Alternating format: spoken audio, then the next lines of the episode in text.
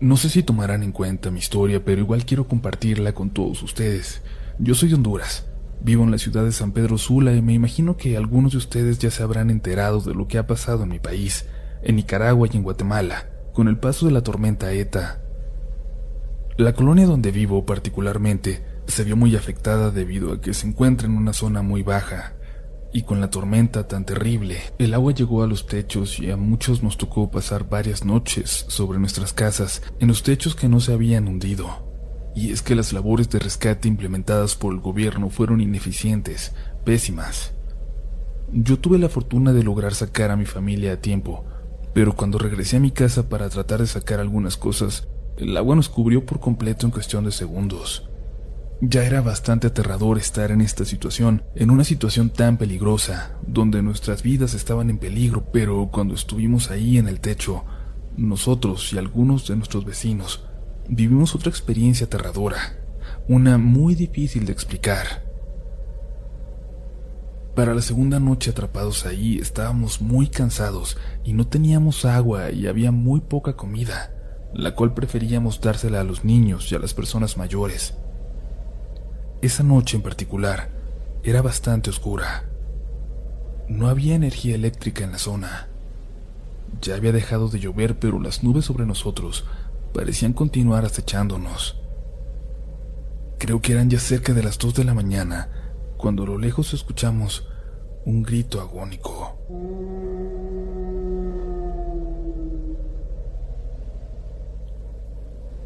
Mucha gente gritaba durante el primer día, pero en la noche todo era callado. Solo se escuchaba el ruido del agua moviéndose, golpeando en los techos. De repente, del lado izquierdo de donde estábamos, logramos ver una figura. Una figura alta parada sobre lo más alto de un poste de tendido eléctrico. Al principio pensamos que se trataba de alguien que de tanto miedo había escalado hasta allá, pero caímos en cuenta pronto de que no lo habíamos visto cuando era de día. Esa cosa acababa de llegar.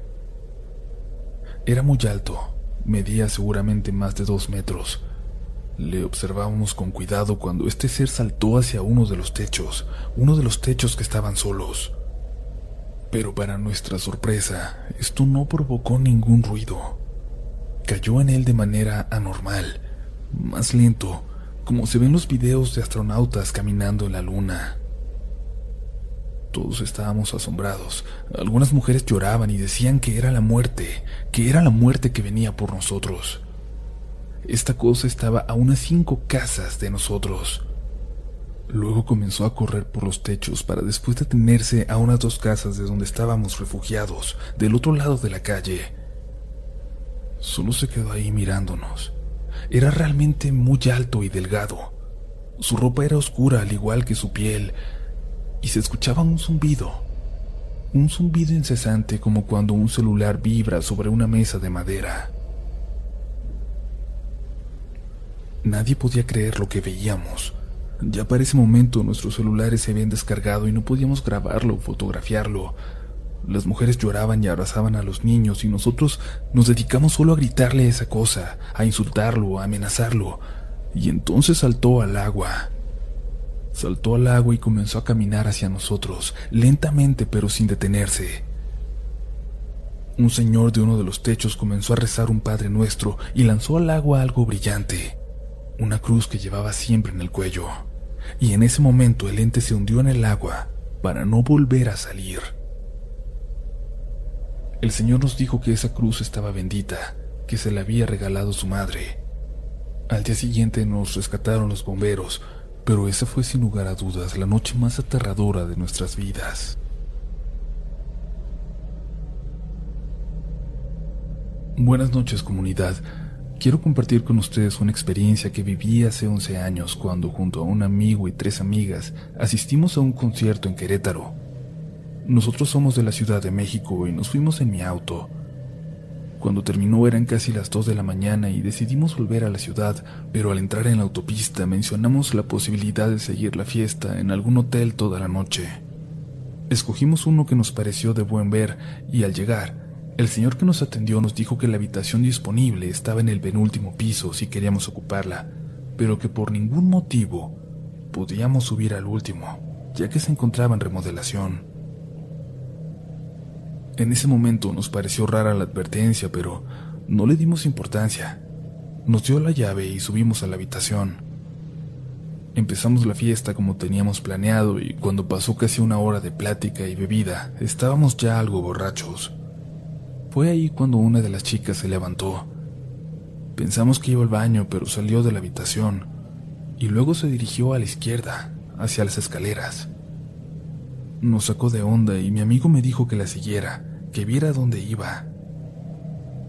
Me levanté y al salir del cuarto alcancé a ver sus piernas que iban subiendo hacia el último piso. Les dije a todos lo que estaba haciendo, recordándoles lo que nos habían advertido, y corrí para alcanzarla. Mi amigo subió detrás de mí. El último piso estaba completamente a oscuras. Apenas alcanzábamos a ver las puertas de las habitaciones. Todas parecían estar abiertas. Nos apresuramos a buscarla. Teníamos miedo de que nos descubrieran, así que mi amigo entró a revisar los cuartos de un lado y yo los del otro, y luego de recorrer tres puertas, logré verla dentro de una habitación, en la esquina, de espaldas a mí. Tenía muchas ganas de salir corriendo, pero me acerqué a ella. Noté que estaba rezando, o eso parecía, y cuando la toqué, Volteó y me empezó a gritar y a hablar con una voz más grave que no parecía la de ella. Me decía cosas que no entendía y me dio tanto miedo que la borrachera se me bajó en ese momento. Traté de jalarla, de sacarla de la habitación, pero no logré moverla. Me pareció muy raro ya que ella era muy delgada y yo en aquel entonces incluso entrenaba karate, estaba fuerte, así que me sorprendió de verdad. Mi amigo se acercó y le pedí que me ayudara. Le dije que no podía sacarla. Entre los dos la pudimos sacar de la habitación. Apenas lo logramos con mucho esfuerzo y la llevamos a nuestro cuarto con las otras dos amigas que nos esperaban asustadas. Cuando nos vieron forcejeando con ella, nos preguntaron que qué estaba pasando y al acercarse, no sé qué vieron en su cara, que palidecieron. Les pedí que abrieran la regadera, fue lo único que se me ocurrió y la metimos a la fuerza.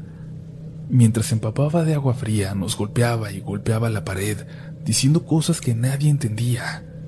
Estábamos tan asustados que nos pusimos a rezar, y fue justo en ese momento que ella solo se desvaneció, como si se hubiera desmayado. Decidimos cargarle y salir corriendo del lugar.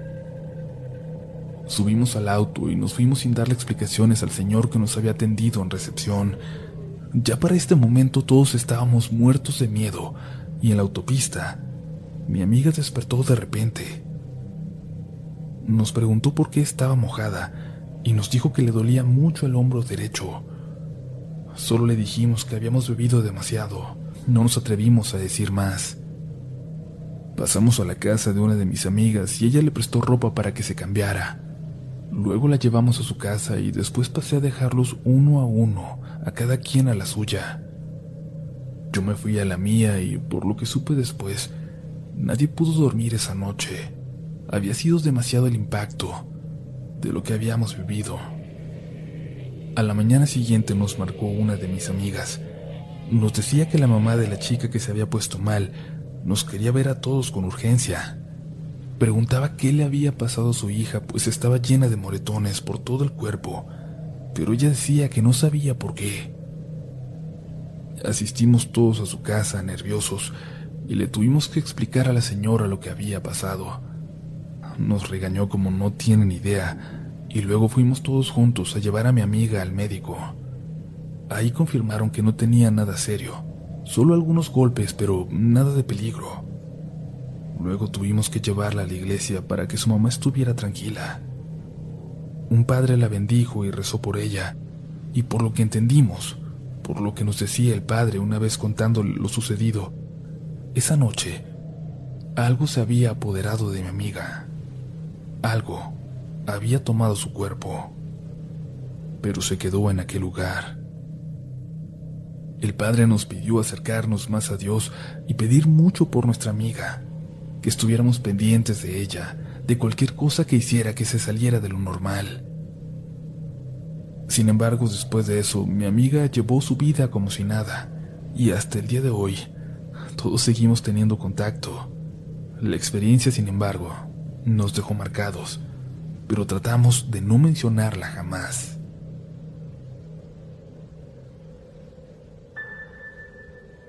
¿Cómo le está empezando comunidad? Esperamos que estén disfrutando de estos relatos y les recordamos suscribirse a este espacio y que nos sigan en nuestras redes sociales para que estén al tanto de todas las noticias del canal. Recuerden que pueden encontrarnos como RDLN oficial en Instagram y en Twitter, pero bueno, aún, aún hay historias por contar. Aún hay relatos de la noche.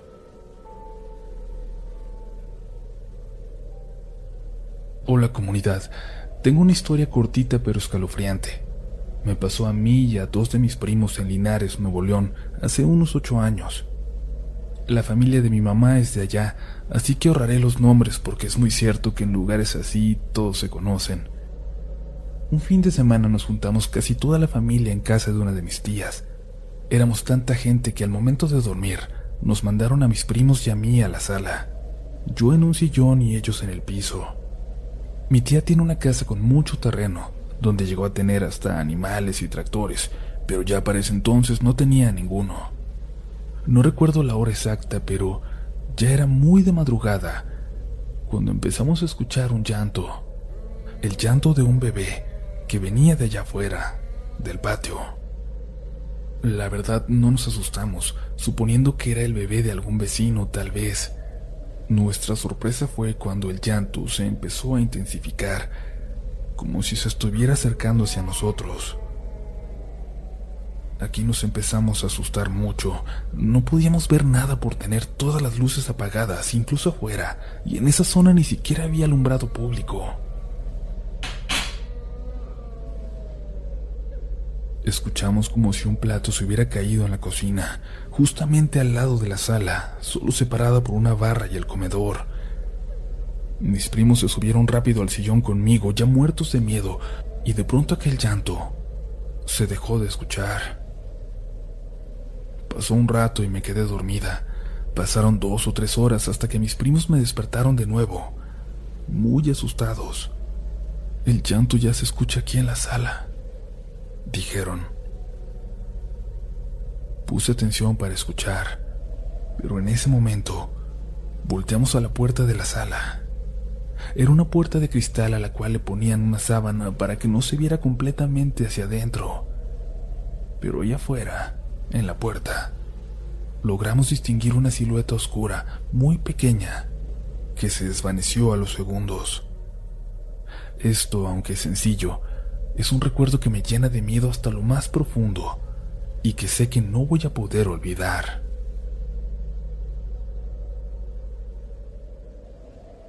Hola comunidad, muy buenas noches.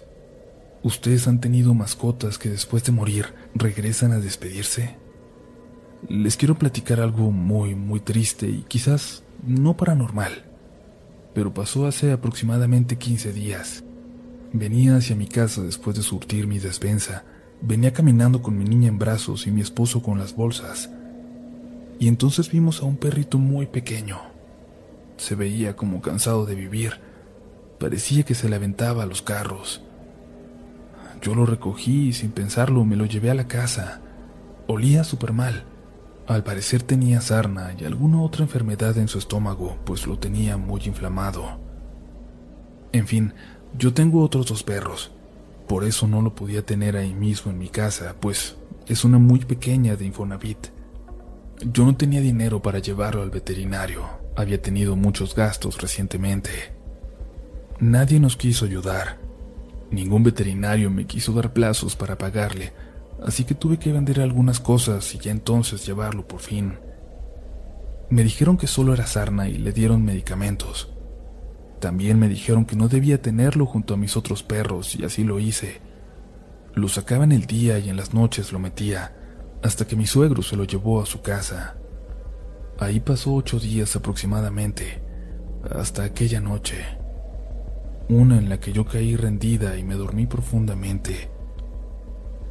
Apenas recuerdo cuando mi esposo se estaba haciendo la cena y alcancé a escuchar, pero luego ya no recuerdo más hasta las 4.38 de la madrugada. Me levanté a tomar agua con mi niña en brazos y escuché que razuñaban la puerta principal y que lloraba el cachorrito. Me asomé pero no logré ver nada, aunque el cachorro se seguía escuchando. Mis perros siempre, siempre ladran a la menor provocación, pero en esta ocasión estaban callados, tan solo mirando a la puerta. Fui a acostar a la bebé y regresé a la puerta pensando que a mi suegro se le había salido de su casa, pero cuando la abrí no había nada, tan solo un frío muy intenso. Cuando desperté mi esposo me lo dijo. El perrito había estado vomitando sangre y murió cerca de las 3 de la mañana. Y entonces lloré. Lloré mucho porque estaba segura, estoy segura, de que el perrito estuvo en la puerta esa madrugada, despidiéndose quizás.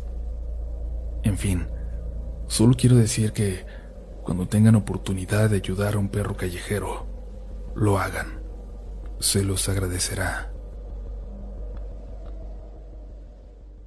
Si te gusta este contenido, no dudes en suscribirte para que estés pendiente de lo nuevo que tenemos cada semana. Síguenos también en Instagram y Twitter, donde nos encontrarás como RDLN Oficial. Y también puedes suscribirte a YouTube, donde tenemos varios relatos nuevos cada semana. Esto es Relatos de la Noche.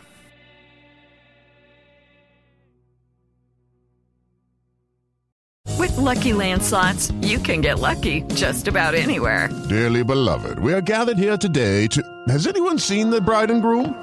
Sorry, sorry, we're here. We were getting lucky in the limo and we lost track of time. No, Lucky Land Casino, with cash prizes that add up quicker than a guest registry. In that case, I pronounce you lucky. Play for free at LuckyLandSlots.com. Daily bonuses are waiting. No purchase necessary. Void where prohibited by law. 18 plus. Terms and conditions apply. See website for details. ¿Quieres regalar más que flores este Día de las Madres? The Home Depot te da una idea. Pasa más tiempo con mamá plantando flores coloridas, con macetas y tierra de primera calidad para realzar su jardín. Así sentirá que es su día todos los días. Llévate tierra para macetas Bigoro por solo $8.97 y crece plantas fuertes y saludables dentro y fuera de casa. Recoge en tienda y sigue cultivando más momentos con mamá en The Home Depot. Haces más, logras más. Más detalles en homedepot.com diagonal delivery.